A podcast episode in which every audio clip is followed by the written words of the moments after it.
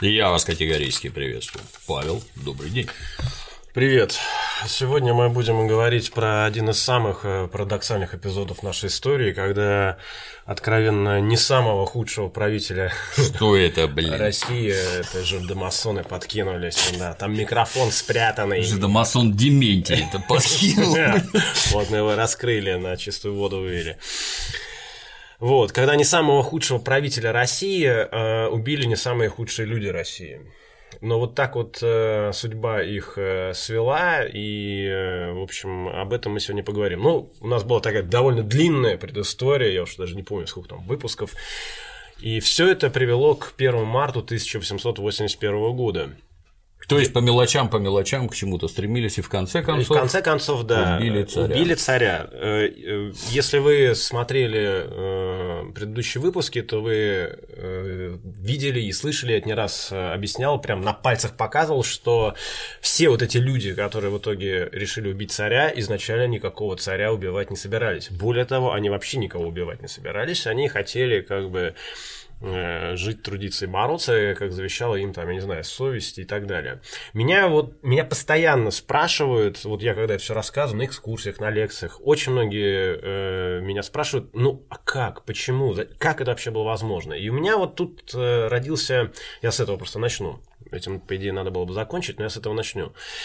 У меня родился, это мой личный вывод, мой личный вывод, я не настаиваю, он абсолютно субъективный. Дело в том, что эпоха Николая Первого она была эпоха зажатая. Ну, то есть э, у людей не было возможности самореализации фактически никакой. То есть э, процветало пьянство, игра в карты, это поощрялось на самом деле, особенно игра в карты. А, если вы почитаете, за что вот там был э, осужден Достоевский по делу Петрошевцев, но это просто тихий смех. Это он был за недонесение чтения письма Белинского Гоголю. Да? Ну, к расстрелу человек был приговорен. Что ж там дальше? Повешение. Э, нет, как раз их должны были расстрелять. Вот Петрошевцы должны были расстрелять. По тройкам их туда привозили. И это, кстати, это, кстати, э, случилось на Семеновском плацу, где потом казнили первомартовцев. Я об этом сегодня, соответственно, тоже скажу. Если мы дойдем до этого, я не знаю, как у нас пойдет ход беседы. А теперь построили театр ТЮЗ. Да, ТЮЗ построили, но на самом деле изначально этот Семеновский плац, если вы посмотрите по старым картам, он был огромный. ТЮЗ, он стоит, грубо говоря, в, в, в, сбоку. А, от него. Я не, не уверен, что мы дойдем сегодня до казни их, э, но если дойдем, то я об этом скажу. Так вот, и была такая э, зажатая эпоха, и потом вот, э, вот эти реформы Александра II, то есть у общества ну, начал выходить пар, причем так резко, резко начал выходить пар, ведь э, слово оттепель это отнюдь не хрущевского времени термин, это термин 19 века, как раз про эту эпоху. И народ настолько ну вот он заждался, соскучился, вот я не знаю, человек очень-очень долго, вот он сидел на одной воде и так хотел чайку попить, и вот ему наконец чайку ему дали, а потом говорит, нет, ты знаешь, давай обратно в воду. Ну, ему неприятно. Я, это, конечно, ну, такое примитивное сравнение, но тем не менее. И когда э, правительство, ведь там в чем была основная проблема? Я вот сейчас читаю э, серию лекций э, Романова без соплей, вот на примере Константина Николаевича это показываю, у меня там на канале даже некоторые выложены. Они все думали, что реформы это вот, вот мы приняли, вот один раз что-то там подписульку сделали, и все вот э, все зацвело, стало запахло, и все стало хорошо. А то, что это длительный, нудный такой, очень сложный, противоречивый процесс, об этом, если они даже и догадывались, то они вот старались просто об этом не думать. И когда это выяснилось вдруг, что на самом деле вот они реформы начали проводить, а, а тут вдруг масса недовольных потому что и помещики чем-то недовольны, и крестьяне чем-то недовольны, и так называемое нарождавшееся третье сословие чем-то недовольно. А и ладно бы они просто были довольны, они начали что-то там требовать, что-то там. В общем, началась вся та история, которая при Николае Первом вообще была невозможна. А она была буквально недавно. Чтобы при Николае Первом в какой-то там газете кто-то там что-то печатал, да вы что. И поэтому правительство начало, начало давать обратный ход. И вот наиболее пассионарная часть населения, это, как правило, естественно, молодежь э, и в большинстве своем студенчество, она начала очень болезненно реагировать на всевозможные ограничения, потому что вот она дорвалась наконец, вот ей наконец позволили, а ее опять пытаются, ну, может быть, не в такие жесткие рамки, но тем не менее в рамки. Это первое. Второе, в, в эпоху Александра II было несколько смертельных э, казней.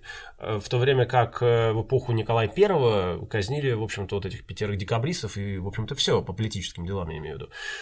А тут вдруг вот, ну, там грубо говоря, 10 казней, это для нас, там, знаете, мы живем в 21 веке, там, хро- хронику криминальную откроешь, что вообще. А тогда это воспринималось как, ну, просто вот все, начался ад на земле. И в этой связи, вот, э, как мне кажется, вот эта самая наиболее пассионарная часть этой молодежи, она и начала радикализироваться, потому что она уже, ну, она не могла, она не могла, не хотела, ну, никак. А когда ты молод и горячий и прочее, тебе хочется, а тебе не дают.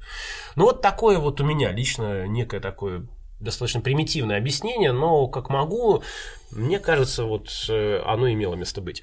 Я бы, с твоего позволения, угу. добавил, что реформы, как мы недавно выяснили, желательно было начать лет за сто до этого. Ну, это, конечно, а всегда постоку, тогда... поскольку это как в скороварке, оно кипело-кипело, а тут мы крышечку-то чуть-чуть открутили и засвистело.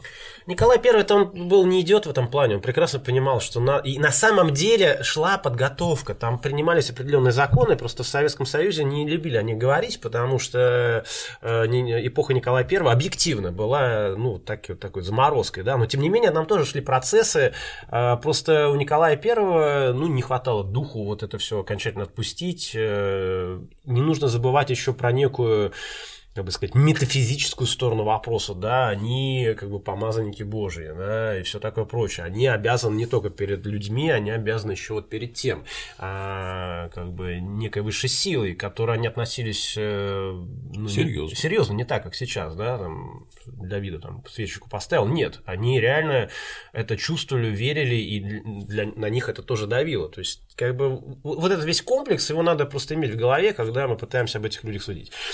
Короче, вот прошли все эти процессы, о которых я рассказывал. Там и судебные, и вот эта куча покушений, терактов и так далее. Возможно, кстати, в следующий раз мы поговорим еще, почему это стало возможно с точки зрения охранной системы. Ну, это же тоже немаловажный аспект. Там, там тоже было все, мягко говоря, не самым лучшим образом сделано и организовано.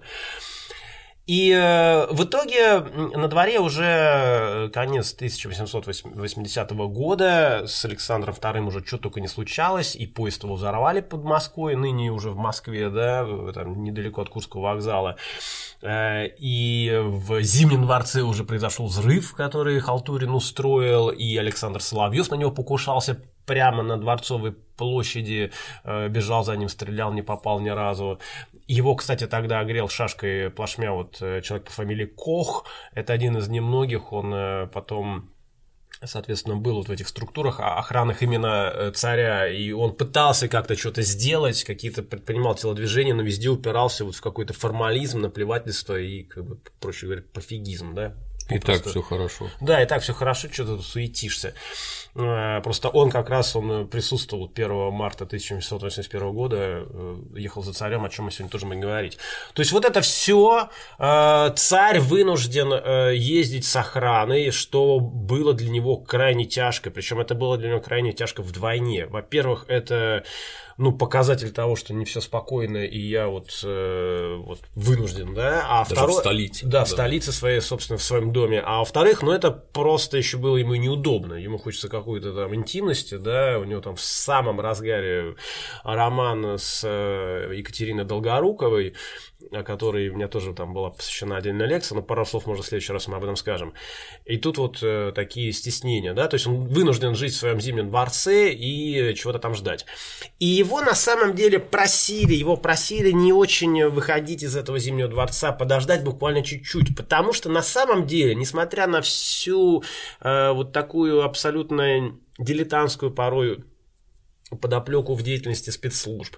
Тем не менее, к народовольцам уже начали подбираться вплотную. Значит, э, первым звоночком э, стал арест Желябова. Но прежде чем мы поговорим про арест Желябова, я должен значит, сказать, что готовилось еще одно покушение на Александра II на каменном мосту. Это э, Гороховая, где пересекает канал Грибоедова. Ну, нет, канал Грибоедова, а тогда это Екатеринский канал. Потому что э, проследили царя, выяснили, что он именно по этой э, дороге ездит на вокзал Соответственно, решили подложить бомбу бомбу под э, мост. И вот это, конечно, тоже история на миллион. Значит, как они это э, хотели сделать? Раньше я вот эти картинок не взял, но, может, в следующий раз покажу. Если вы возьмете вообще вот э, фотографию канала любого петербургского 19 века или вообще старую гравюру, то вы увидите там следующую картину. Во-первых, все заставлено баржами с дровами, все. Кстати, касается не только Петербурга, я тут в Париж ездил, группу экскурсионную возил, э, то же самое и в Париже было, потому что э, любой мегаполис потреблял огромное количество дров. И были еще так называемые портомойни, или я не знаю как, в общем, такие мобильные, то есть плоты, э, на которых стирали. Если вы сейчас вот страдаете, что у вас там, не знаю, вот машина стиральная как-то не так работает, то я хочу сказать, что в 19 веке люди приходили туда, вот... Отлично работало. Девушки, да, все отлично работало, да, поэтому вот посмотрите на эти старые гравюры. Вот есть замечательное произведение «Лето Господне» Шмелева, и там как раз вот у отца главного героя, у него бизнес, часть бизнеса построена на том, что у него на Москве-реке вот эти вот э, э, мойни, протомойни, я не знаю, как назвать, короче. Я такое слово слышал только принудительно к марте с ковром. Ну да, да, протомойка. Да, да, да. Но это вот, э, ну, такое просто было слово, ну, ее поэтому так и называли уничижительно, что вот она эти портки мыла. Вот, ну, ее по-другому еще называли, но мы не будем говорить. Это тема для отдельной передачи. Да, да, да. Вот, вот, соответственно, там вот э, в лето Господнем у него, он реально на этом делал деньги. Он сдавал эти портомойни, к нему ходили, за деньги там стирали.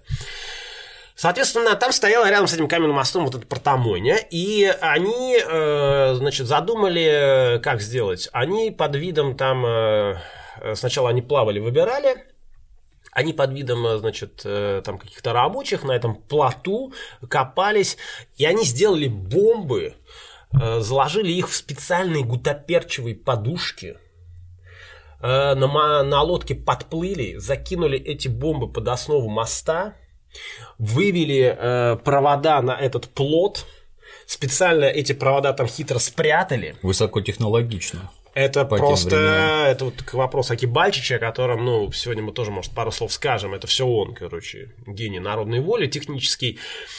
И э, в день X должен был, значит, Анна Якимова, о которой мы тоже сегодня будем говорить, она была одной из хозяйкой, э, хозяйкой лавки Кабозевых, откуда велся подкоп э, на Малосадовой, значит, она должна была стоять, подать сигнал, и, значит, э, рабочий Тетерка и Андрей Желябов, они должны были, соответственно, э, осуществить взрыв, то есть э, соединить провода. Это не произошло по очень э, смешной причине. Э, дело в том, что тетерка был рабочий, и у него не было часов. И он, короче, просто тупо проспал. Угу. Когда он прибежал, царь уже проехал. Э, да, вот по такой вот причине не случился этот теракт. Вот э, всегда, ну, видите, от, э, от великого до смешного и от трагического до смешного один шаг. Э, всегда какая-то вот, э, грубо говоря, ты устраиваешь какую-нибудь съемку, все взял с собой, а вот не взял какую-нибудь, я не знаю, карту памяти. Угу. И все, и нет съемки. Понимаешь? А как бы а ближайшее там место, где ее можно купить, я не знаю, за 3 земель. Вот здесь то же самое, да. Собираетесь как бы на теракт, собираетесь ответственно, да, просчитайте все. Так вот, когда они пытались потом эти бомбы изъять, у них не получилось.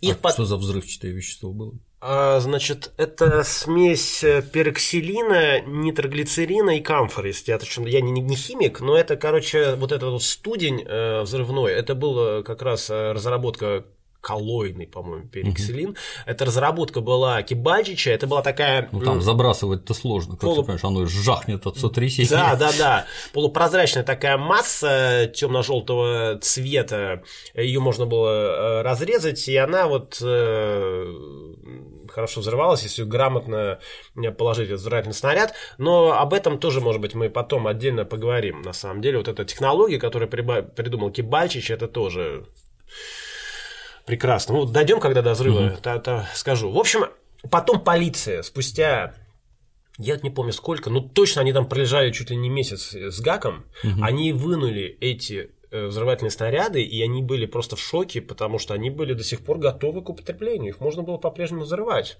Вот настолько качественно это все было сделано. Можете себе представить. Взрыв этот не удался, и э, у них уже началась вот эта вот лихорадка по, по поводу э, убийства Александра II. А про Александра II нужно сказать, ну вот сейчас буквально вкратце эту историю расскажу. Там был еще один такой нюанс. Дело в том, что у Александра II, естественно, как у любого российского императора, у него была официальная жена Мария Александровна. У них реально была любовь, он ее сам выбрал. Он ее сам выбрал, причем ее там никто не думал, что он ее выберет. Он поехал в такой тур по Европе, аля знакомиться с Европой, на самом деле себе э, невесту выбирать. И, соответственно, когда он ее увидел, она шла там в, в задке, э, ела вишни, и когда он к ней обратился, она, она да, да, то есть она, ну, никто не думал, что он на нее западет, а, потому что все остальные, они знали, что он выбирает невесту, они так же манились перед ним как-то, а она ничего не хотела от него. Она понимала, что он вообще не ее вариант, я так спокойно представилась, и он, и он на нее запал, все. А кем она была? Графиня, княгиня? Э, ну, принцесса если не ошибаюсь, Гессен Дармштадтская, по-моему. Uh-huh. Вот. Она была принцесса, как, естественно, из, из, из Германии современной. Вот. Ну, Германия тогда такое лоскутное одеяло. То есть тогда, конечно, Бисмарк уже начал это все. Вот. Ну, то есть типичная русская царица. Типичная русская, да, да, да, царица абсолютно немочка такая. И у них все было хорошо до определенного момента, но потом э, у нее начались реально проблемы с здоровьем, туберкулез, ей врачи уже запретили, запретили рожать. Э, и Александр II был под полтос, э, ему все еще хотелось, он был крепкий мужик, и он, в общем, у него там разгорелся роман с, с Екатериной Долгорукой. Э, она была смолянкой, училась в Смольном институте. И, в общем, этот роман в итоге перерос, э, это я так вкратце рассказываю, у меня есть подробная лекция, я скоро выложу на канале перерос э, в такую связь, что там э, даже вот сначала один ребенок, потом еще один ребенок, потом еще один ребенок. И э, рожать она пришла, например, в Зимний дворец. И в итоге даже все закончилось тем, что у Александра II, у него живая супруга все еще, ну, она не в, не в хорошем состоянии, но она жива, живет в Зимнем дворце, он туда же селит свою Катеньку долгорукую с потомством. И там был потрясающий эпизод, когда ну, некоторые историки вообще пишут, что они жили прямо над ней, и она, типа, слышала топот этих женских ног, ой, детских, Детских. ног, детских ног, что ей, конечно, добавляло массу приятных эмоций. Это был такой знаменитый обед, когда он просто в какой-то момент просто э, это уже было после того, как она умерла, Мария Александровна, она умерла, э, причем в этот день Александр II был э, в царском селе у Долгоруковой, и пришлось, соответственно, Э, официальным его детям, ну, Александру Третьему в будущем, прочее, ничего не говорить, чтобы Александр II успел приехать. Вот, потому что это было не очень хорошо, что в тот момент, когда она умерла, он там с любовницей находился. И все, и он э, просто в какой-то момент просто представил свою семью своим детям, и там был такой чудесный обед, пришел, э, пришли эти дети, он взял старшего и сказал, как тебя зовут? Он говорит, э, князь, светлейший князь Георгий, а хочешь ли ты стать великим князем? Спросил он. Тут у Александра Третьего, наверное, в будущем поперхнулся он. И у них были очень жесткие разборки с папой, потому что, естественно, принцесса Дагмара, вот его невеста нашего наследника, она там просто была в шоке, в депрессии и, и все такое. И он говорил, что, ну, я в таком случае откажусь от престола. А он говорит, так и отказывайся, пожалуйста. Чемодан, вокзал, Дания, вот к своей невесте давай. Чего не так-то, да? Да, да, да. И, в общем, там уже, ну вот, э, историк Баханов рассказывал, что он сам не видел, но разрабатывался вензель Екатерина III, Долгорукова, она из древнейшего рода, он еще более древний, чем Романова. Угу. И Александр II, это тоже мне очень умилительно, ему так было хорошо, ему радо, нравилось то, что он, э, у него дети от русской. То есть то, что сам он от мамой не русской, его как бы не смущало. Но вот он как бы, его это как бы радовало. В общем, там была такая любовь-морковь, и, и, и это был очень серьезный династический, династический кризис. И в этой связи есть конспирологическая версия, что вот в охранных системах э, специально на самом деле допустили его убийство. И бытует такая версия, чтобы его как-то решить этот, потому что ну, угу. ты, ну ты просто на секунду представь, он на ней же женился в итоге, на Екатерине да, да, этой да. Логоруковой. И вот как бы у него есть официальный наследник, будущий Александр Третий, и есть как бы вот этот вот его старшенький. И как бы вот черт его знает, что там потом было бы. Вот в этом, в этом э, очень большой изъян вот этой монархической системы, что все зависит э, от женской утробы, грубо говоря, да. И, и вот э, таким образом, забегая вперед, вот народовольцы эту проблему решили. Они, они этого, естественно, не предполагали, да, но они вот сделали такой подарочек, в кавычках, конечно, будущему Александру Третьему. Ну, то есть, если там кто-то за спиной стоял, то это тогда получается, что их руками решили mm. проблему. Но это, это, это абсолютная, это абсолютная э, бред и чушь, потому что нужно все-таки понимать э, людей, которые тогда работали в охранных системах. Да, они могли быть разгильдяями, да, они могли быть казнокрадами, но они все-таки были, вот, вот в этом плане они были абсолютно идейными. То есть э, никто бы своими собственными руками царя убивать бы не стал. До такого еще не До дошли. такого еще не дошли. Вот. Э, да и при Николае II-то, в принципе, еще все-таки до такого не нашли. Хотели его сместить, хотели туда-сюда, но убить нет, извините. Это уже потом в эпоху демократии как бы э, параллельно при этом, кстати, вот во Франции президента там вполне э, убивали. Э, соответственно, вот, вот, вот здесь такая проблема в царской семье. Угу. Очень, очень серьезно. Я еще раз говорю, отдельно посвятил ей э, отдельную лекцию. При этом там это еще Долгорукова жгла напалмом. Она там и сидела на откатах, э, то есть выдавала там, кому надо, концессии на строительство железных дорог. А в будущем так вообще, ну, при Александре Третьем там не забалуешь. Он был такой парень серьезный. А с Николая II она там такие деньги пыталась тянуть. Ой, это вообще песня. Но это отдельная тема. И вот э, Александр II живет, вот у него такая коммуналочка, значит, в Зимнем дворце, да, э, ну, к 81 году уже не коммуналочка, ну, хотя тоже коммуналочка, то есть супруга уже умерла, но, тем не менее, как бы вот э, наследник есть, наследник уже предпочитает жить не там, а в Аничковом дворце, где он потом и поселился. Аничков дворец стал его резиденцией. И э, царя всячески просят, значит, никуда не выезжать. 28 февраля 1881 года э, Андрей Желябов вызвал в Петербург э, своего старого приятеля Тригони. Они там еще вместе в гимназии учились в Керченской, в общем, такие старые кореша. Вызвал, чтобы помочь. Для чего нужна была эта помощь? Значит, я вам хочу показать, и, э, я скину потом твоему монтажеру отсканированную эту картинку, она у меня угу. есть, ну просто сейчас тебе и, и всем, всем остальным. Значит, вот эта часть, вот это вообще большая садовая, чтобы ты понимал. Угу. Это малая садовая. Вот. Э, вот этот вот дом сейчас здесь э, магазин Елисеева, такой большой, красивый. Вот. А раньше э, вот этот дом выглядел вот так вот. Маленький дом такой. Но это, это панорама-то еще 1830-х годов, это известная панорама Садовникова. Потом там, конечно, многие дома стали меняться. Но вот этот дом во времена народной воли был именно таким. И вот здесь вот, вот со стороны Малой Садовой э, сдавалось помещение. Сдавалось помещение под торговлю, его сняли народовольцы. Сняли якобы под торговлю сыром. Открыли там сырную лавку. Почему они сняли здесь это помещение и для чего? Дело в том, что выследили царя, были целые команды по, э, по выслеживанию, потом эту практику переняли уже социалисты-революционеры, в основном это были э, студенты и рабочие.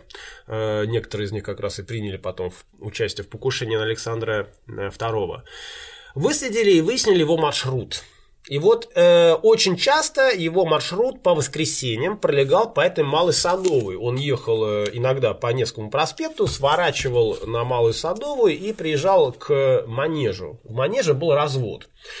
Э, развод – это некое такое воскресный развод, э, торжественное мероприятие, где вот э, на красивых лошадях, нужно сказать, опять-таки, что конная гвардия – это был, были привилегированные войска, вот они там совершают некие действия военного характера. Ну, они любили вот это все, вот это вот красиво туда-сюда, перестроились, поскакали. И для Александра II это был такой шанс как бы себя показать, на других посмотреть, по своей среде оказаться. После этого, как правило, он ехал по получается, Итальянской улицы, заезжал в Михайловский дворец, это нынешний русский музей, к Екатерине Михайловне, это дочь Елены Павловны, э, супруги Михаила Павловича, великого князя, который, для которого, собственно, и был построен этот Михайловский дворец. Вот этот маршрут проследили и решили здесь сделать подкоп и заложить туда бомбу. И вот это, конечно, просто сказка. Значит, э, владельцами этой лавки э, Кобозевых или Кобозевых, я не знаю, как правильно фамилия их произносится, были э, Богданович и Якимова, два таких народовольца. Богданович, он был такой с бородой, он такой очень походил на купца, в такой шубе ходил. Якимова, она была э, вятская, у нее такой был еще говорок такой, оп, на о, вот. И, соответственно, вот они сняли эту сырную лавку, навезли туда сыров и э, решили делать подкуп. Значит, первое, с чем они, первая проблема, с которой они столкнулись, это нужно было пробить э, стену, которая отделяла непосредственно. Там полуподвальное такое было помещение, очень удобно копать. Э, Они это сделали. Там э, принимало участие в подкупе там э, больше 10 человек. В том числе и Желябов. Вот для этого как раз он Тригони-то и вызвал. Э, И Тригони поселился рядом там. Он поселился на углу с Невского и Аничкова моста. Э, в мебели- Это тогда назывались мебелированные комнаты. Мебелирашки их называли обычно. Вот. Ну, короче, такая полугостиничный вариант жития.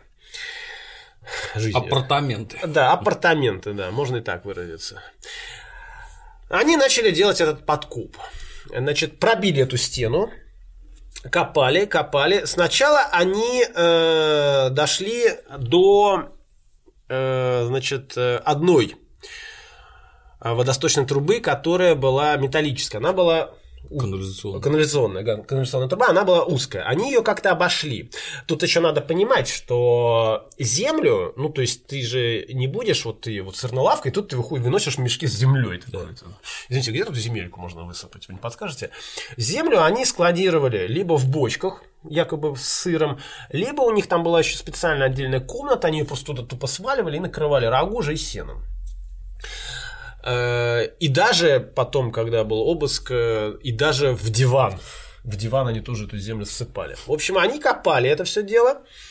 А потом, э, ну, естественно, эта работа, э, скажем так, не очень простая и очень э, опасная. Значит, технология была уже отработана, потому что был совершен подкоп, и не один под, значит, царский поезд. Технология была уже отработана, а потом у них была еще одна более существенная проблема, потому что они э, наткнулись уже на канализационную трубу, на деревянную. Таковые тоже были еще в тот момент. И эта труба, она уже была вот такая вот. Ну, примерно я показываю, естественно. И если ты начнешь копать выше, то есть шанс обрушения. Да. Если ты начнешь копать ниже, то там уже шанс наткнуться на под эти подпочвенные воды и, и так далее. А оставалось буквально до середины улицы не, немножко там, чтобы эту бомбу заложить. И тогда они решили э, в этой... э, они- как каким-то образом в- вычислили, что эта труба, она заполнена только наполовину, и, соответственно, в верхней половине можно сделать дырку и просто потом просунуть сюда. Когда они пробурили эту трубу, Хлынуло. нет, не хлынуло, но оттуда понесся такой амбре, что там они, они надевали, ну, по-современному говоря, ватно-марлевые повязки, пропитанные марганцовкой.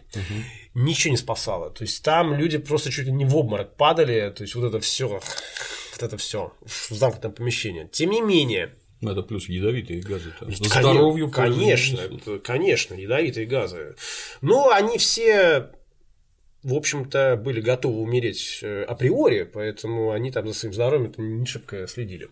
Ну, как-то от ароматов не хотелось Да. бы все-таки.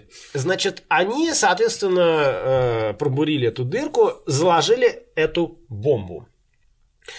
Дальше Из чего бомба была? Опять Значит, Кибальчич там за Да, даже. Кибальчич, э, Кибальчич, Молодец. Кибальчич это все сделал. Э, Дальше, но сейчас я скажу э, параллельно про как был устроен э, взрывной снаряд. Это было не все. То есть они решили действовать наверняка. Дальше э, по в конце Малой Садовой улицы по обеим сторонам должны были находиться еще по два метальщика, итого четыре. У каждого из метальщиков по бомбе. Значит, что такое была эта бомба? Я не химик и не техник, поэтому я так, знаете, э, на уровне блондинки буду рассказывать. Профессиональные саперы меня, Поправят меня да. извинят и поправят, да. Тем более, что некоторые ходили ко мне на экскурсии, и потом после экскурсии и лекции мне прям рассказывали прям.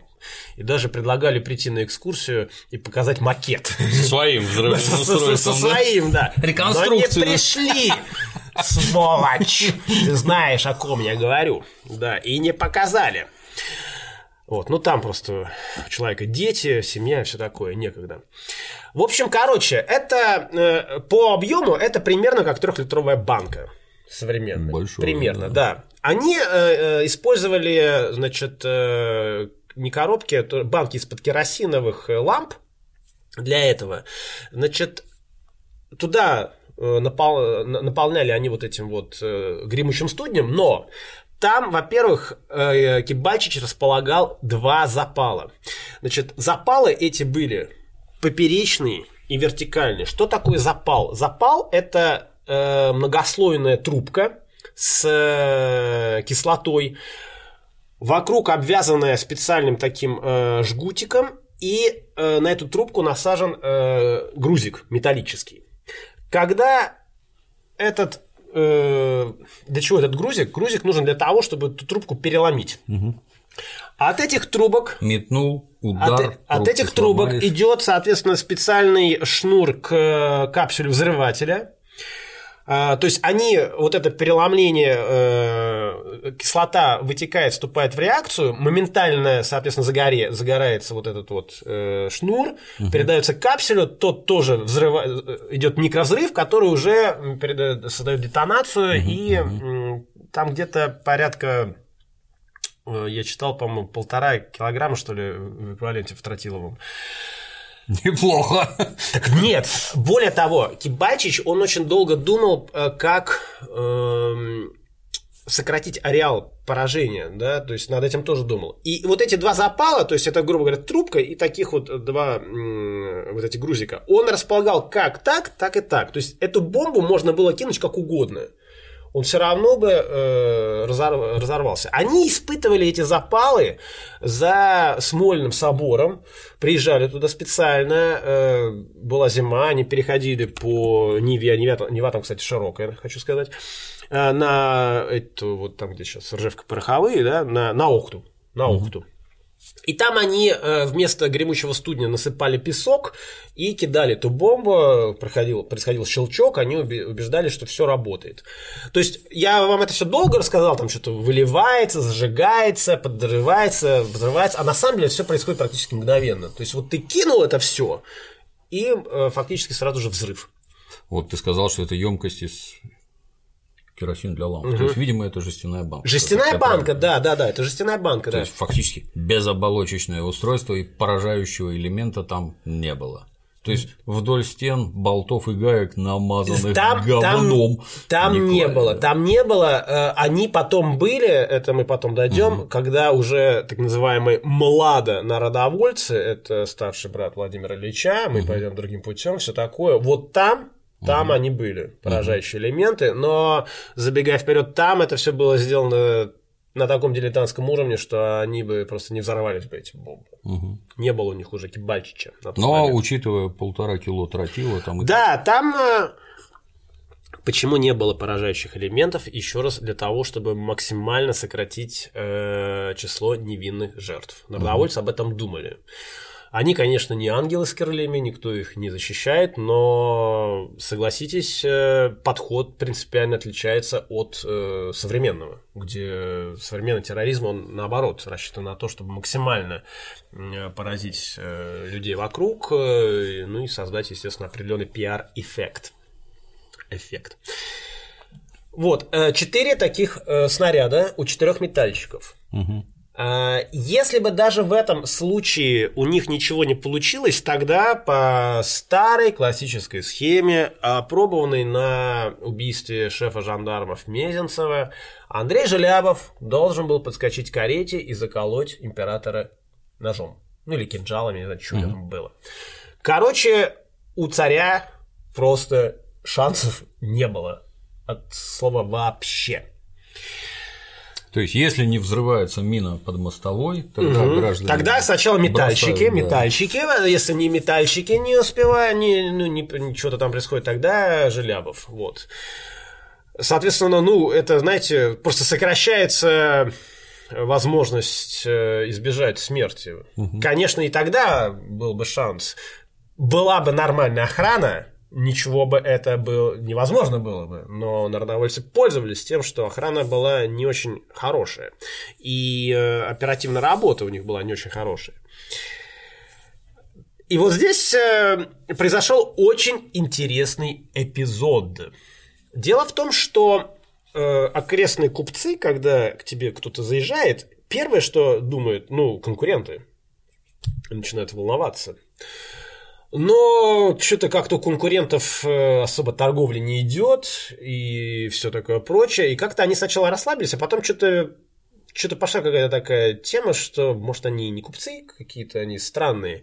Вот э, в воспоминаниях э, в одних написано, что, например, э, Якимова там э, курила папиросы. Это было крайне недопустимо для женщины у принципе того угу. времени, а для купчихи э, вообще. Ну и там еще было масса таких моментов. В общем, э, и, и вообще вот это все нагнеталось э, в обществе. В какой-то э, прекрасный день к ним пришли с проверкой.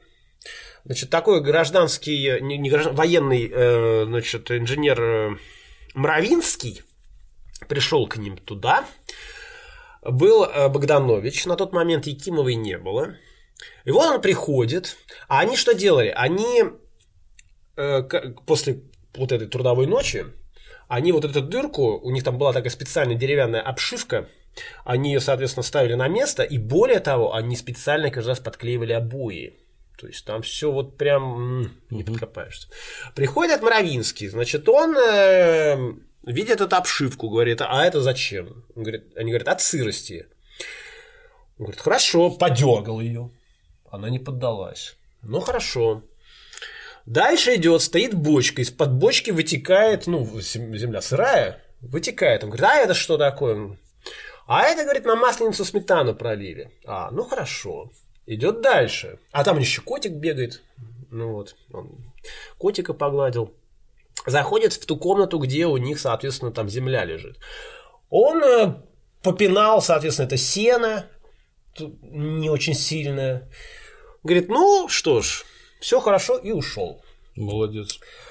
Приходит Якимова, это в воспоминаниях так написано, и этот Богданович там чуть ли не в присядку такой говорит, а у нас был обыск, а у нас был обыск. И она говорит, если бы у нас был обыск, ты бы сейчас уже так не танцевал бы. Он говорит, а вот такой был обыск у нас.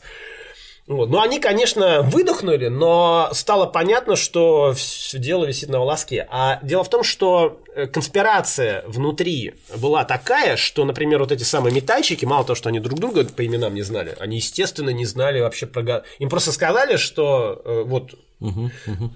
случится нечто, да. после чего, если царь выживет, вы понадобитесь. Им даже не говорили, что. Они, конечно, наверное, догадывались. Они догадывались, но где и как и по каким причинам, они просто знают, что это вот. Ну, могли догадаться и до другого, что типа на углу Невского стоят такие да, же, да, как да, они метатели, да, если да. у них не сработает, да. то эти добросят. Соответственно, ничего не нашли. Но я замечу, что окружающие купцы, которые на них смотрели, ну, наверняка что-то доносили. Нет, ну, конечно. Ну, вот такие бестолочи постуки, Постукивали, но тут надо, во-первых, сказать, что у страха глаза велики, и, возможно, ну, просто вот, наверное, в следующем выпуске будем э, рассказывать. Э, там вот... Так вот, в этой книжке автор э, авторы Борис Григорьев, Борис Колоколов, они приводят э, случай, когда как раз к этому Коху пришла одна дама и э, сказала, что вот э, она хозяйка конспиративной квартиры, где э, собираются вот эти вот террористы, и как бы она в курсе дел. Ну, понятно, что это бред сивой кобылы, э, народовольцы были не так организованы, никто там ничего не знал, но тут авторы на другое указывают, что да, может быть, это бред, но любая входящая информация такого рода должна быть проверена. Никто там даже палец об палец не ударил. Он с этим ходил. И, кстати, Кларис Меликова, которым у нас был такой, ну, я его представил как бы с положительной стороны, но придется сказать и о некоторых его отрицательных качествах чуть попозже. Ну, обыск прекрасный, да. Обыск ты понимаешь, да, тебе эта тема близка, ты проникся. Ну, если уж на то пошло, посадите людей, которые посмотрят, например, сколько чего привозят продукта и сколько Ой, чего увозят. Что? Ну, перебор, видимо, да. Ну, вот, э, Обыск ничего не дал. И на то беду... Он даже не понял, что под сеном земля лежит? Нет, он ничего не понял. Нет, он не понял, что под сеном земля лежит, что это обшивка, она что-то скрывает, что это э, вытекающая из бочки это вода, а какого хрена она оттуда льется. Откройте бочку, тоже не сказал. Да, да, покажите, что в бочке. Нет, нет, нет. То есть это вот так вот... Э, Преступная халатность. Чисто для галочки. Вот, да, да преступная халатность. Едем дальше. 28 февраля. Но они, извини, mm-hmm. перебью, то есть они сквозь трубу прошли, сломав верхушку, да, да, да. Прошли, заложили, заряд заложили, заложили и уже затаились. Да, ждут. затаились, ждут. Да, они затаились, ждут. То же самое, электричество, все. Да, да, да, там провода, провода, там, значит, соответственно. А взрывать хотели прямо из этого помещения. Из этого помещения специаль... специальный человек э, Фроленко, он должен был это сделать. Э, все прекрасно понимали, что он, ну, тогда этого слова не было, ну, значит, камикадзе, да. вполне возможно. Э, и забегая вперед, могу сказать, что в воспоминаниях Веры Фигнер есть очень характерный эпизод. Значит, он приходит в этот день, 1 марта, он приходит к ней домой на конспиративную квартиру на углу Вознесенского и Грибоедова и достает колбасу и бутылку красного вина. А они на самом деле, ну это я уже вперед забежал, они всю ночь э, готовили эти бомбы, э, вот эти снаряды, и она у нее нервяк, она вообще, ну то есть полный вообще пространство. А тут, короче, колбаса красновиновая, и она в таком ужасе говорит, это вообще что такое? А тот спокойно отвечает, говорит, я должен быть в полном обладании сил, сказал он. И начал есть. И она пишет, что, конечно, перед такими могла только преклониться. То есть чувак, ну, орел, да. чувак понимал, что на голодный желудок такие дела не делаются. Надо быть спокойно, сытым, да, чтобы больше ни о чем не думать. Конечно, э, предполагали, что у него был шанс э, выйти через э, заднюю комнату, но он был очень мал. Вот, скорее всего, ему там э, суждено было погибнуть. Анна Якимова должна была дать сигнал, что царь поехал. Угу. На этом немножко вперед забежали. Значит, 28 э, февраля в, в эту мебелированную комнату к Тригоне является Желябов. Э, ну, к нему несколько раз туда заходил, а Тригони уже выследили. Его угу. проследили и за ним пришли. И э, вот в этой книжке очень интересно описано Желябов. Ну, это такая Жизел, советская тема. Часов пять вечера Тригони зашел к Суханову. Суханов – это боевой морской офицер кронштадтский, которого завербовала Народная воля, глава так называемой военной организации. Желябов и Вера Фигнер – это их заслуга, то, что они ездили в Кронштадт, и вот там, соответственно, сформировали вот этот кружок. Это было крайне полезно для них, потому что у офицеров была полная неприкосновенность, офицеров никто не досматривал, никакой полицейский чин не имел права их останавливать, и поэтому Э, вот если надо было срочно откуда-то какую-то там вещь, нелегальщину и прочее вот вывести или прочее, э, тогда они вот обращались к ним, это был самый надежный вариант. Чисто как в перестройку. Бандиты едут на стрелку, а сзади доблестный милиционер везет оружие.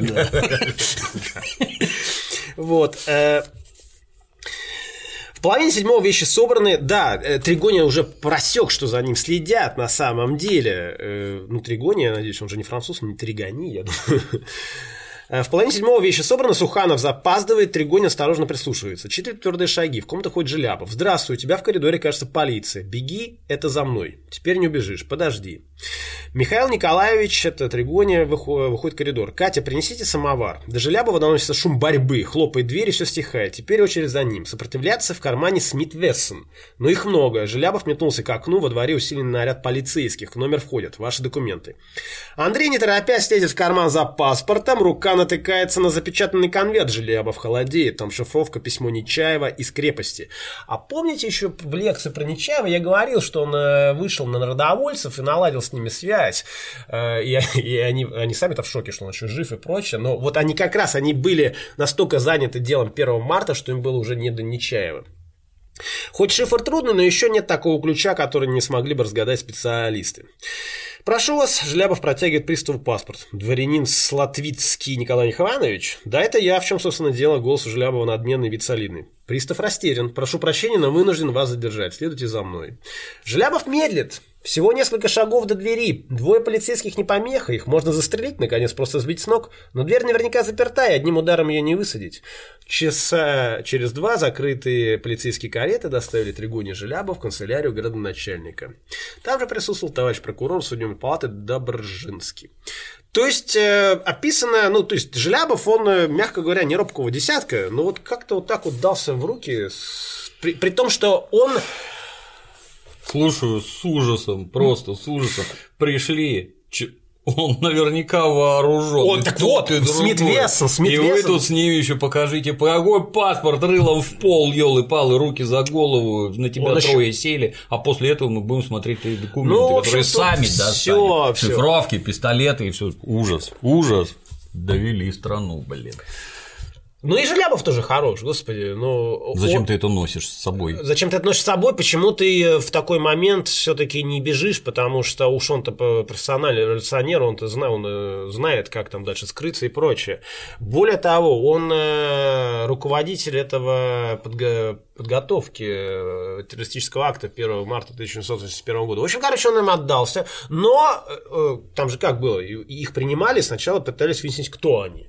Потому что, естественно, у них все паспорта не свои и так далее, да, они, да, они себя да. не признают. И э, совещание исполнительного комитета намечается, Желябова нет, а тогда все прекрасно понимали, что если человека нет, значит, это, скорее всего, арест. Значит, было две конспиративные квартиры. Одна на углу, соответственно, Вознесенского и канала Грибоедова. Э, там жила Вера Фигнер, и там изготовлялись бомбы. А вторая конспиративная на Тележной улице, это вот продолжение Гончарной. Угу. Вообще Тележный Гончарный – это попытка спрямить Невский проспект. Пытались, когда они, вот, они копали с двух сторон Невский проспект и не встретились. И поэтому пытались спрямить, сделать такой дублер. Отсюда вот этот вот топоним Староневский. Его хотели называть э, Новоневским, а это Староневский стал называться. На Тележный дом 5 там была другая конспиративная квартира, которую заведовала такая Гесси Гельфман. И вот там-то как раз собирались метальщики. Значит, э, очередное собрание. Среди метальщиков был очень молодой э, парень, ему и не было еще 20, Рысаков. Он был э, студент. Проблема была в том, что до этого уже было много арестов. И если раньше попасть в народ, ну не в народную волю, в исполнительный комитет уж подавно, в саму партию, как-то начать с ней работать, было очень сложно. Нужна была рекомендация как минимум двух членов исполнительного комитета. Но поскольку была огромная полоса арестов, посадок и так далее, то кадров стало не хватать. И поэтому на какие-то такие второстепенные истории, там, наблюдения и прочее, вот э, уже начали проникать. За Рысакова очень э, поручился Желябов. Уж очень он ему понравился. Э, хотя всех очень смущал его молодой возраст – Помимо э, Рысакова был еще рабочий котельщик э, Михайлов, их было три Михайлова. Адриан Михайлов, Александр Михайлов, вот дворник, про которого я рассказывал, и вот этот вот Тимофей Михайлов, который э, участвовал потом в покушении. Дальше было еще два человека, значит, э, Игнатий Гриневицкий, это студент политехнического э, университета, поляк по национальности, кличка у него была Котик. И последний э, человек, э, забыл его фамилию, но вспомню, скажу. Значит, в общем, четыре метальщика. На самом деле был еще пятый Сидоренко, но он, не, он потом не участвовал, вот э, их было четверо. Тоже проспал. Не-не-не, там по, по другим причинам. Просто вот этих четверых выбрали. И вот они пришли, э, Рысаков начал что-то бычить, что а вот где, соответственно, ну, он не знал, что он Желябов, он его, естественно, под его конспиративный э, Тарас, он его назвал. А где Тарас? Ну, Перовский объяснил, Тараса нет. Значит, так надо. Я теперь вами занимаюсь плотно. И э, на совещании вот на главной конспиративной квартире было принято решение, что все, вот надо вот надо вот, вот либо сейчас, либо никогда это делать, потому что Желябов арестован, и как бы, ну, не равен час, мы все там окажемся. И за одну ночь, соответственно, значит, вот как раз Суханов, Кибальчич и, по-моему, Исаев, они э, сделали четыре бомбы. Э, девушки им помогали, как могли, Фигнер с э, Перовской там что-то нарезали, прочее. В общем, весь день у них там шла работа. Э, сделали сначала два снаряда, потом еще два. Перовская на своих двоих притаранила сначала два снаряда туда на тележную, потом вернулась, значит, а, не вторые, то ли она же принесла, то ли Суханов принес, я это не помню, ну неважно, короче, два снаряда она принесла сама, из воспоминаниях это есть, вот, братцы, держите. Значит, она говорила, что был бы пятый снаряд, она сама бы его взяла. Она раздала эти снаряды этим э, четырем людям. Им даны были четкие инструкции. Причем Рысаков, он вообще должен был стоять у Катькиного сада. Э, дело в том, что, значит, один должен был стоять у Катькиного сада. Рысаков, второй на углу Невского и Малой Садовой, э, ближе к современному гостиному двору.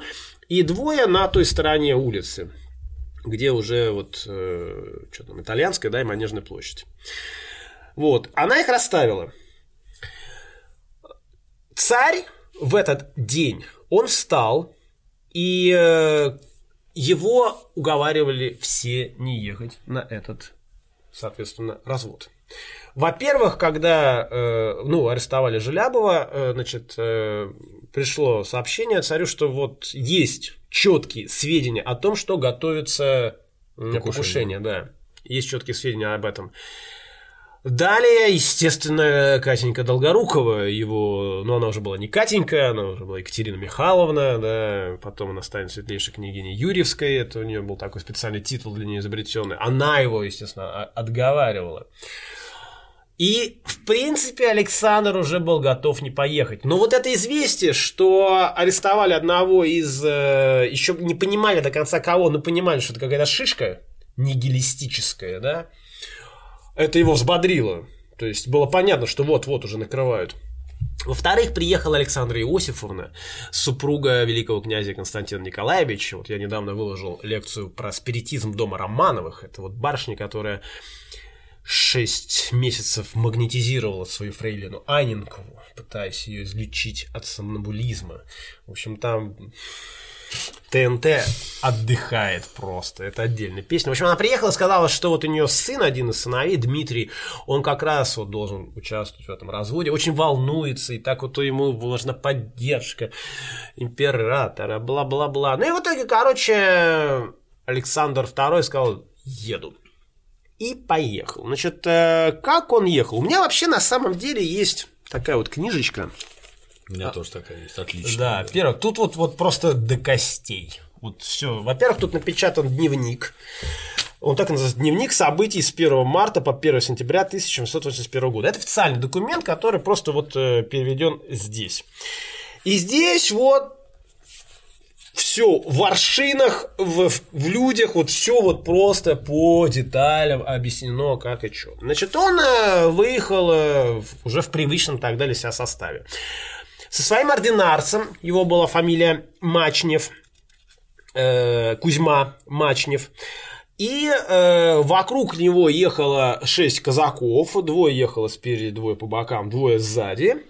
А дальше, следом за царскую э, лейб-гвардии Терского казачьего эскадрона, следом за царскую карету ехал полицмейстер первого городского отделения полковник Адриан Иванович Дворжицкий в санях. А за ним начальник охраны стражи, вот тот самый капитан Кох и еще несколько лиц. Э, более того, Потом к этой процессии присоединился еще мистер Кулебякин, который просто по своей собственной инициативе э, э, нанял извозчика и решил вообще проверить, как работает царская охрана. Угу. Он поехал за ними, это абсолютно его был добровольный акт. И вот они поехали. Александр II э, не поехал по Малой Садовой. То есть он приехал в этот манеж, по Малой Садовой он не проехал, и стало понятно, что Малая Садовая отпадает. И вот тогда вот эта железная воля Софьи Перовской, она их, всех этих четырех парней, собрала в кафе Андреева. Очень много где я читаю, что кафе Андреева находилось по адресу э, Невский дом 6. Это, это далеко. Ну, это первое, что приходит в голову. Это же далеко. Да, на самом деле это не так. В воспоминаниях Тыркова, это человек, э, который был Э, который одним, одним из последних видел э, Перовскую, там дано четкое указание, что она находилась напротив гостиного двора. Короче, ребята, это современная кофейня «Север». Она до... Ну, это известная вот эта кофейня кондитерская. Она до определенного момента называлась «Кафе Дюнор», э, Дюнорд северная, да. Ну, вот когда у нас была борьба с космополитизмом, и у нас, соответственно... Совершенно справедливая борьба, Французская кстати. булка стала городским батоном, да. а салат оливье стал э, столичным. Меня вот раздражает, mm. когда по-английски написано. Это вы для кого пишете? Ос- ну... А, особенно, особенно где-нибудь в провинции, где да. меня, я не могу. У меня, короче, я, я занимался в у меня напротив дома э, всесоветский фитнес э, зал. Я туда долго ходил, сейчас не хожу, потому что немножко поменял нагрузки, больше стал бассейн ходить и прочее. И там, значит, был этот... Господи, как это которые с бревнами бегают. Кроссфит. Кроссфит, mm-hmm. да, кроссфит. И там, значит, английскими буквами coach.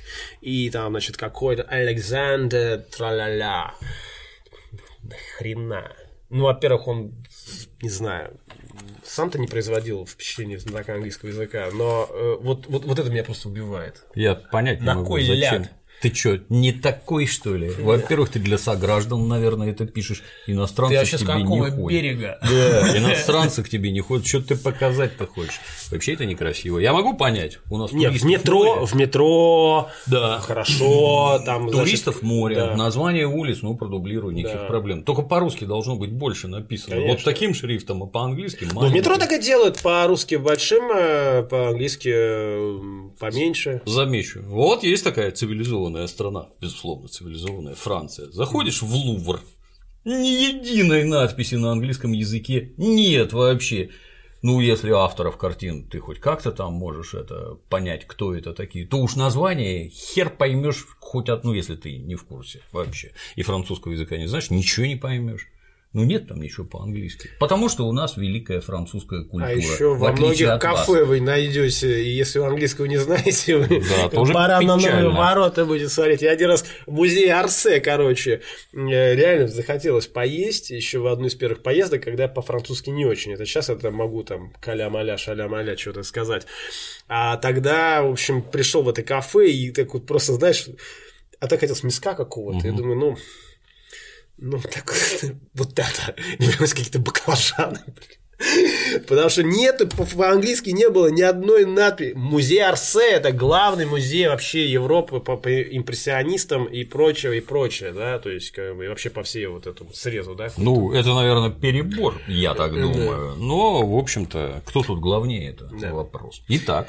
Вот, э, в этом, соответственно, вот кафе, вот оно там располагалось, они пришли, она села, и, соответственно, написала, нарисовала схему, угу. что теперь вы, дорогие друзья, идете на Екатерининский канал, это нынешний канал Грибоедова. Значит, э, это кто у нас был? Казанский собор, Дом книги, а это туда. Это вот туда, да туда, где спас на крови. Да, вот где спас на крови. Вперед. Но, как вы понимаете, в тот момент спаса, спаса на... не было. Спаса не было. Он только готовился. Да, да, он готовился в умах, там, э, не знаю, как мне тут один зажег э, в комментарии, что как объяснить? Ну, «Спас на крови» был задуман Перовской Желябовым. В общем-то, прав. Жестко, я говорю, опять жжешь. У меня такой очень прекрасный есть московский постоянный тролль. Идете на э, Екатеринский канал. Почему Екатеринский канал? Было замечено, что когда сворачивая с итальянской или с инженерной улицы, поворачивают они на Екатеринский канал, во-первых, карета замедляет ход. Царская. Это первое. Второе, э, этот, конкретно этот участок дороги, он наиболее малолюдный, то есть наименее людный, наименее людный. И в этой связи Перовская сказала, идете вот туда. Причем у всех мандраж, ну, тут опять-таки нужно понять, вот забегая вперед, э, Рысаков же сразу же начал стучать, вообще моментально начал стучать, он выложил, заложил вообще всех, но это мы сейчас еще говорим, поговорим об этом. У всех мандраж, и только Гриневицкий смог съесть поданную порцию. То есть ему подали там что-то, не знаю, ну кофе с пирожным, я уж не знаю. Угу. Нет, он спокойненько это все съел. Просто Гриневицкий как раз тут, тут царя и укокошил, видите. Вот у кого стальные нервы, те, соответственно, и... Хотя у Гриневицкого не было ни малейших иллюзий по поводу своей собственной судьбы. Он оставил абсолютно проникновеннейшее письмо потомкам. Ну, его, конечно, блин, без слез и сотрагания читать невозможно. Настолько его самоотверженные люди, и все зачем, ради чего, понимаете? Вот, эх, ну ладно. Значит, она их расставляет вдоль вот этого отрезка. Сама она встает на противоположную сторону Екатерининского канала, как раз в створ э, итальянской улицы. Или инженерной, господи, там какая? Вот мы Невский, дальше у нас, там же две улицы, да, они обе отходят. Первая какая? Первая итальянская, а дальше инженерная. Створ... С той стороны итальянская. Да, да створ инженерной улицы, она встает на том берегу. Когда царь должен был выехать из э, Михайловского дворца, она должна была взять белый платок, что она и потом и сделала, и э, там, ну, по одним воспоминаниям высм... типа высморская, по другим просто угу. что-то поправить. Короче, это был знак. Цинкануть. Да, это был знак. Что она, собственно, и сделала. Значит, когда выехала царская карета, она достала этот белый платок, а Рысаков, он опять-таки, он должен был кидать последним. А так получилось, ну, они же тут они же не, не просто стояли, они там еще прохаживались. А так получилось, что он оказался перед каретой первым. И он бросил эту бомбу. Он ее бросил, раздался взрыв, э, лошади бьются в крови, значит, э, Обер, ой, не, этот Обер, ординарец Мачнев э, убит, затем еще один из казаков, Малейчев его фамилия, тоже убит, а царь невредим, он выходит из кареты. И тут вот тоже песня. Вот что должен сделать глава государства после террористического акта в этой ситуации и что должна сделать его охрана. Пример Михаила Саакашвили наглядно. Русский самолет! Все бегом на него упали, завалили телами, все нормально. Первое лицо должно быть сохранено. Но это, это, это нормально. Выглядит это, безобразно, согласен. Выглядит безобразно, но, понимаете, вы что хотите, красивую, красивую, красивую, или вам нужно э, главу государства в живых оставить? Э, это как вот э, в фильме, господи, «Девятая рота», когда он там кинул танк и обоссался, и все над ним ржут, а логично говорит, вам вот он выполнил задание. А, ну да, хоть так, но выполнил. Да, совершенно правильно. То есть э, все в охапку, в другие сани, вперед, да. Но, во-первых, глава государства, господи, глава государства Александр II, ну на тебя же, на вас, ваше величество, уже же, ну столько раз покушались. Ну вы же же уже же опытный парень. Должны вы, вы уже бегали от террориста Соловьева зигзагами, потому что вы военный человек, вы ОМОНа подкованный, вы знаете, как бы, как правильно убегать от пуль. Э, ваш поезд взрывали, у вас в вашем доме, в вашем доме в Зимнем дворце Халтурин сделал взрыв, и его не нашли, этого террориста. Ну, куда? Нет, он решил, что это единственный взрыв, что опять Бог его миловал. Да, да, да. И ему, естественно, стало интересно, он видел, что убегает террорист, его поймали. Причем этот Кох, когда схватили Рысакова, он к нему подбежал и вынул шашку для того, чтобы показать окружающим, потому что окружающий готов был его разорвать просто тут же. Он угу, таким образом угу. его, значит, просто спас угу. от э, народной расправы.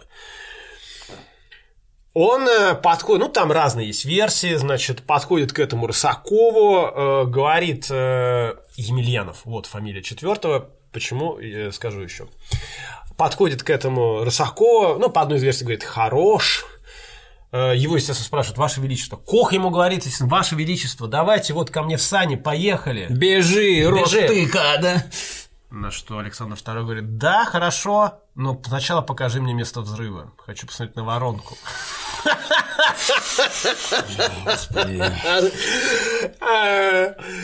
Ну, понимаешь, он царь. Ну, что Кох может сделать? Ну, естественно. Ну, вот что он может сделать? Он же не может ему сказать, слышь ты, ты жить хочешь? Садись, поехали уже. Они идут к этому месту взрыва, смотрят на эту воронку. И еще, значит, тоже по одной версии, тоже его спросили, вы живы ли? Он сказал, я жив, слава богу. И в этот момент Гриневицкий, Гриневицкий этот самый котик, э, Бархатный животик. Игнатий Гриневицкий, он э, говорит, это еще посмотрим, слава ли Богу. И вот он уже подходит просто вплотную к царю, и между собой и царем кидает этот взрыв, э, снаряд. Ага. Ну, тут уж э, тут жесть. Значит, э, у царя просто раздроблены обе ноги. Не и, оторвало? Э, ну, там как бы не оторвало, но фактически, фактически оторвало вот ниже колен. Да? Котик тоже смертельно ранен.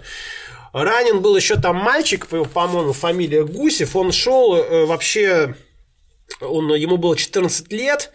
Э, и он шел, нес корзину с мясом. Он работал, э, извините, э, Николай Захаров. Николай Максимов Захаров, двойная uh-huh. фамилия. Не более 14 лет от роду, от роду. Он служил на посылках в мясной лавке и нес теперь одному покупателю корзину с мясом на голове.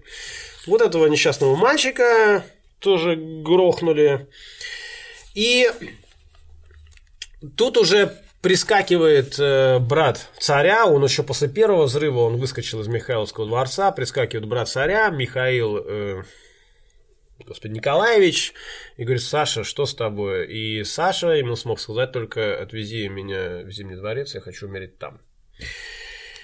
Привозят э, царя туда, забегая. Две бомбы кинули, да? Кинули две бомбы. Четверо не понадобилось вишенка на торте. Это тебе очень понравится.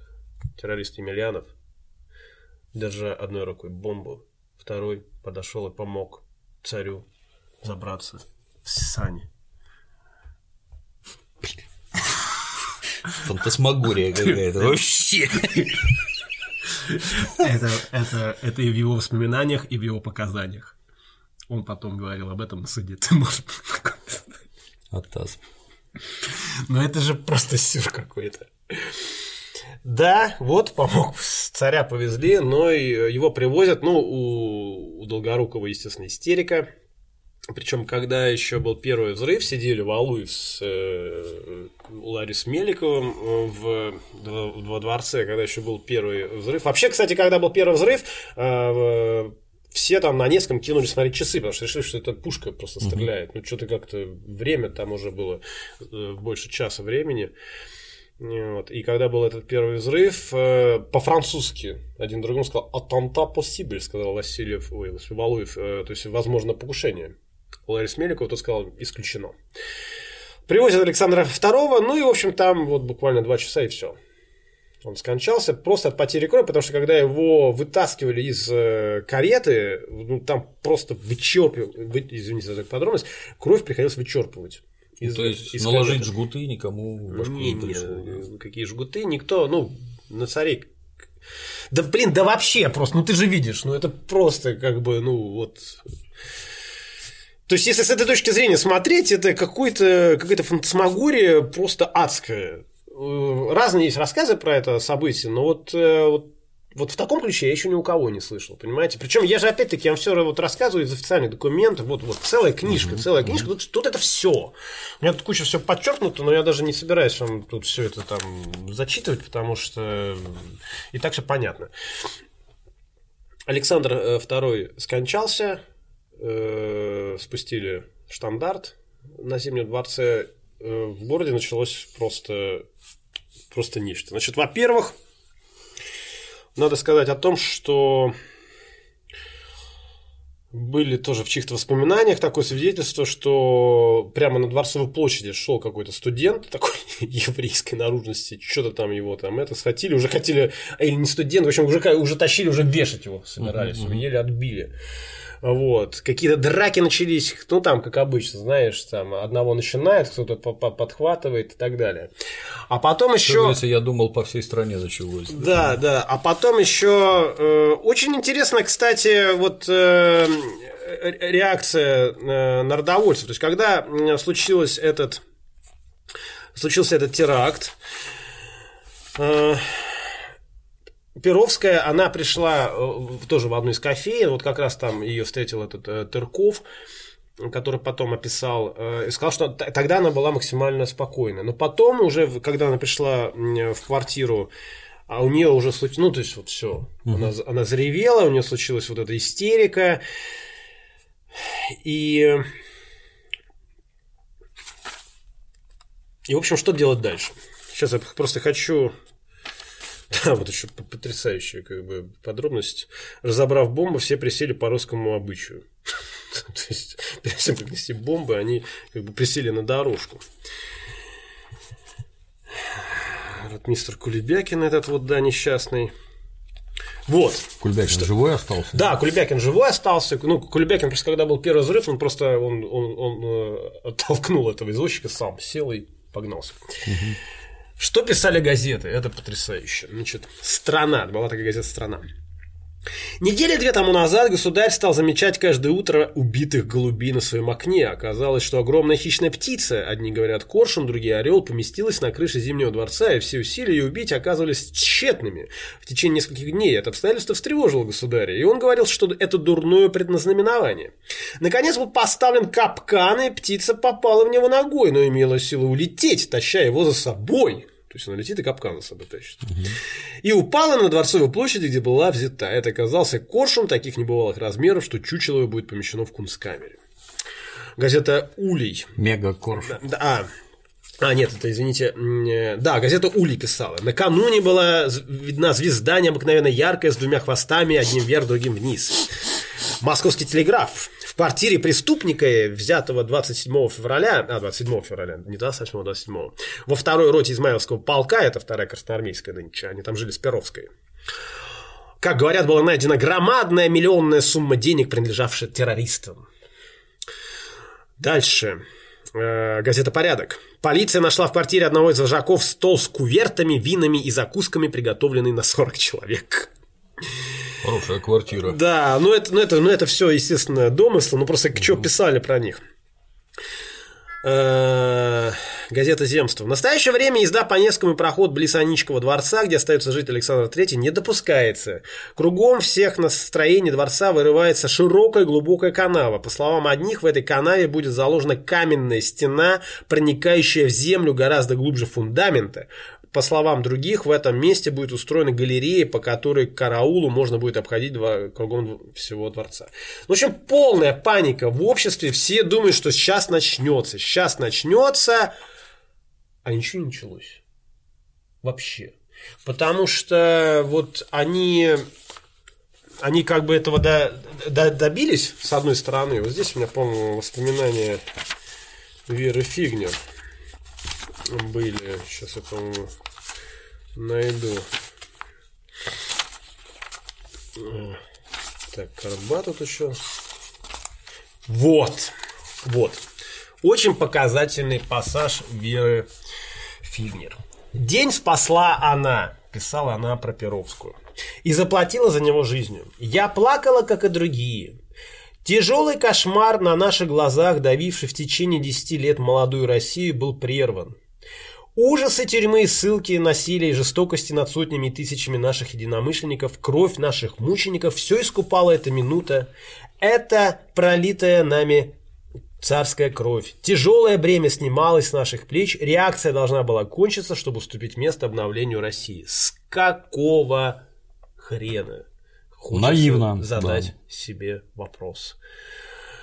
То есть это вот процесс ради процесса. Причем сама же Вера Фигнер потом писала в своих воспоминаниях, что они думали, что ну вот как бы они убьют Александра II, и на этом как бы терроризм у них закончится. Но это же, понимаете, аппетит приходит во время еды. Она потом оказалась на юге, и там вот опять начали готовить очередные террористические акты. В 3 часа 35 минут умер Александр II.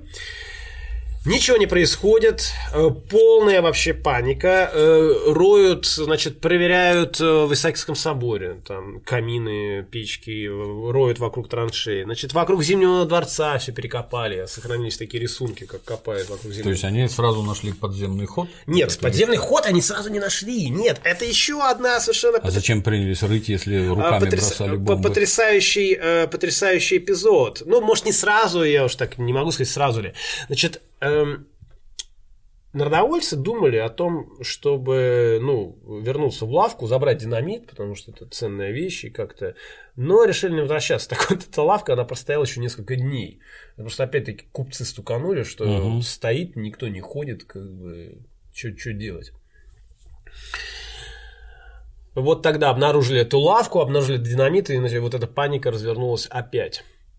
И дальше вот Вообще так... прикольно, туда же по идее должен участковый приходить за долей малой это же капиталистическая фактически страна, то есть надо платить полиции за то, что за тобой смотрят, а полицейский должен в... приходить навещать, возможно, побеседовать. Возможно, еще не настал, ну просто там обычно за этими долями приходили не каждый день на самом деле. Во-первых, за долями очень любили приходить под всякие праздники, особенно церковные, угу. их там одаривали. Дело-то святое. Да, естественно.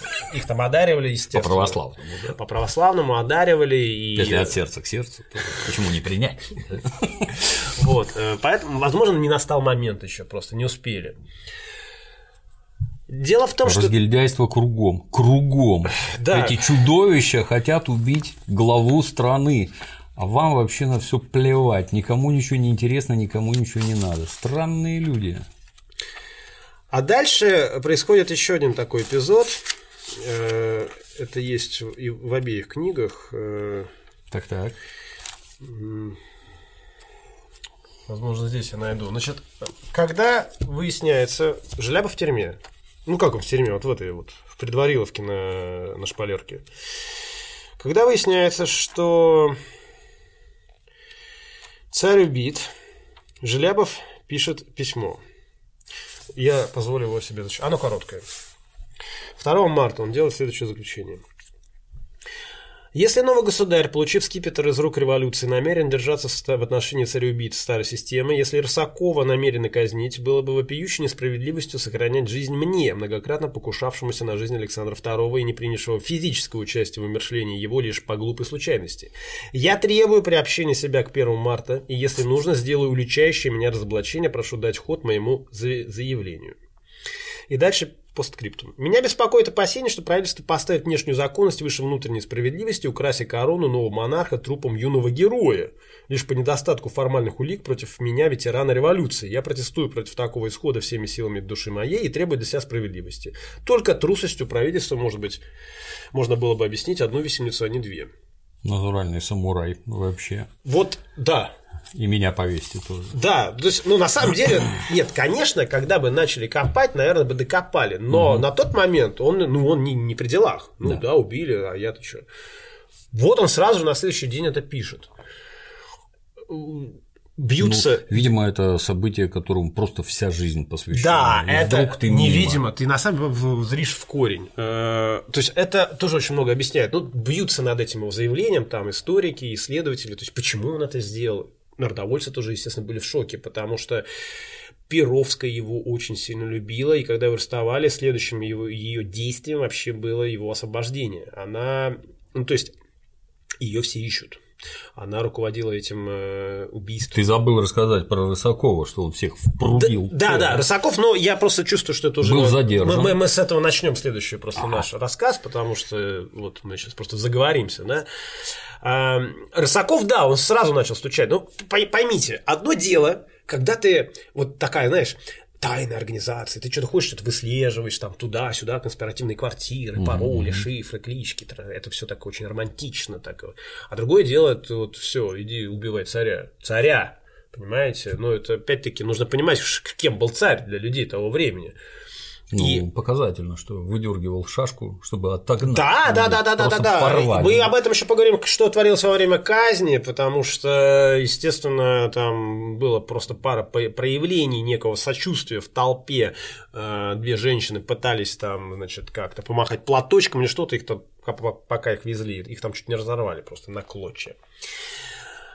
Соответственно, Перовская, она в розыске, ее все ищут. Она, как вот писал Тырков, э, билась как э, это, горлица над своими птенцами. То есть так вот она хотела Желябовой. Э, вот. А здесь он, спасти имя Желябова, а здесь он делает такое заявление.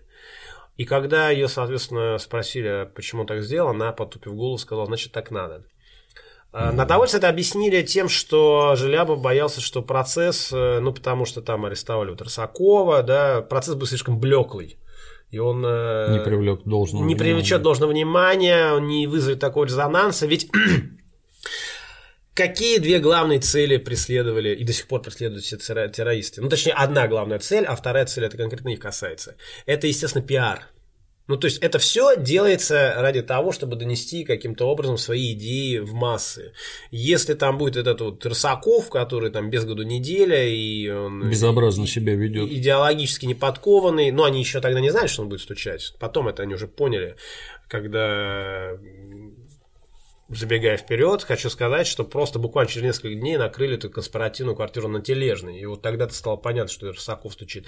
Накрыли конспиративную на Тележной, ее, ее заведовали Геси Гельфман и Саблин. Саблин застрелился, он сказал, я не дамся, а Гесю Гельфман взяли, и, э, и все, и, и, и, и там посыпалось все. Ну, то есть э, начали загребать всех. Это к тому, что я говорю, что вот к ним уже подбирали, взяли Желябова, взяли Тригони, и вот действительно, может быть, еще чуть-чуть, и ну, какую-то основную часть накрыли. И отсиделся бы Александр II в своем этом зимнем дворце или еще там где-нибудь. И, в общем-то, может быть, ничего этого не было. Но вот не пристало царю это делать. И еще раз хочу сказать, что этим самым э, они просто сделали, вот, решили этот э, вопрос династической, династический кризис, они разрешили. Желябов делает это заявление, Перовская начинает мотаться по городу. То есть ей все говорят, Сонечка, ну давай уже, вали. Ну, потому что, ну, понятно, что в таком состоянии, в котором... Но ей было бесполезно это говорить. Ей было бесполезно это говорить она носится там со всякими разными э, идеями. Она, она думала отбить Желябова, когда его будут вести из э, третьего отделения, вот на Фонтанке 16, я уже говорил, в Петропавловскую крепость, там его отбить она. В общем, э, в, в самые фантастические прожекты, э, и в какой-то момент она приходит к Вере Фигнер и говорит, Верочка, можно я у тебя переночую? Она говорит, ну, конечно, можно. Почему ты спрашиваешь? Говорит, я спрашиваю, потому что если меня арестуют у тебя, то повесят и тебя. На что Фигнер показал ей на револьвер и сказал, если тебя арестуют, то я знаю, что делать. В итоге она осталась. Ну и понятно, что в итоге ее приняли. Приняли ее возле памятника Екатерины II. Ее там, э, значит, арестовали и э, арестовали ее, арестовали ее, арестован Желябов. Гриневицкий умер не приходя в сознание, и никто не знал, как его зовут. Долгое время арестован Рысаков, потом арестовывают Тимофея Михайлова, одного из э, метальщиков, потом арестовывают Кибальчича, и вот мы имеем вот эту пятерку, соответственно, Перовская, Желябов, Рысаков, Кибальчич, Михайлов. Это те пять человек. А, еще Гельфман, но Гельфман э, пощадили, потому что она была беременная. Вот это те пять человек, которые были повешены на Семеновском плацу. Но вот уже об этой истории, я думаю, мы поговорим в следующий раз. И заодно мы поговорим вообще про, ну еще чуть-чуть я расскажу, про состояние вот этих самых спецслужб. То есть, а каким образом это все было возможно. Тем не менее, 1 марта 1881 года, 3 часа 35 минут, Александр II, еще раз хочу сказать, конечно, не самый лучший, но и не самый худший правитель России, отбывает на небеса, и э, его отправили туда тоже не самые худшие люди России. Вот такая у нас печальная судьба. Забористо. Только да. матом выругаться, это вообще. Ну, в общем-то, практически как и все, что ты рассказываешь. Да. Вызывает оторопь. Объявление, объявление. Ну да, сейчас идут лекции, можете приходить, бла-бла-бла. Но еще один момент. Я свозил группу в Париж в январе, повезу в следующем феврале. Сейчас идет набор э, экскурсионной группы в марте едем на несколько дней. Интересно, если вам, э, пишите мне электронный адрес э, или там можно там указать. И э, меня очень легко найти, Павел Перес в любом поисковике. Вот все мои там контакты, аккаунты. Пишите, я вам выдам э, все подробности, программу и так далее. Первый заезд был очень удачный, люди в свинячем восторге, все хорошо, я набил себе все шишки, теперь знаю, как там, уже окончательно знаю, как что туда делать и так далее. И вообще, когда-нибудь мы отдельно посвятим, я думаю, не одну лекцию про всякие французские темы. У меня есть что об этом рассказать и в исторической перспективе, и в террористической тоже, то есть там, там масса всего интересного. Отлично, ждем. Спасибо, Павел. А на сегодня все. До новых встреч.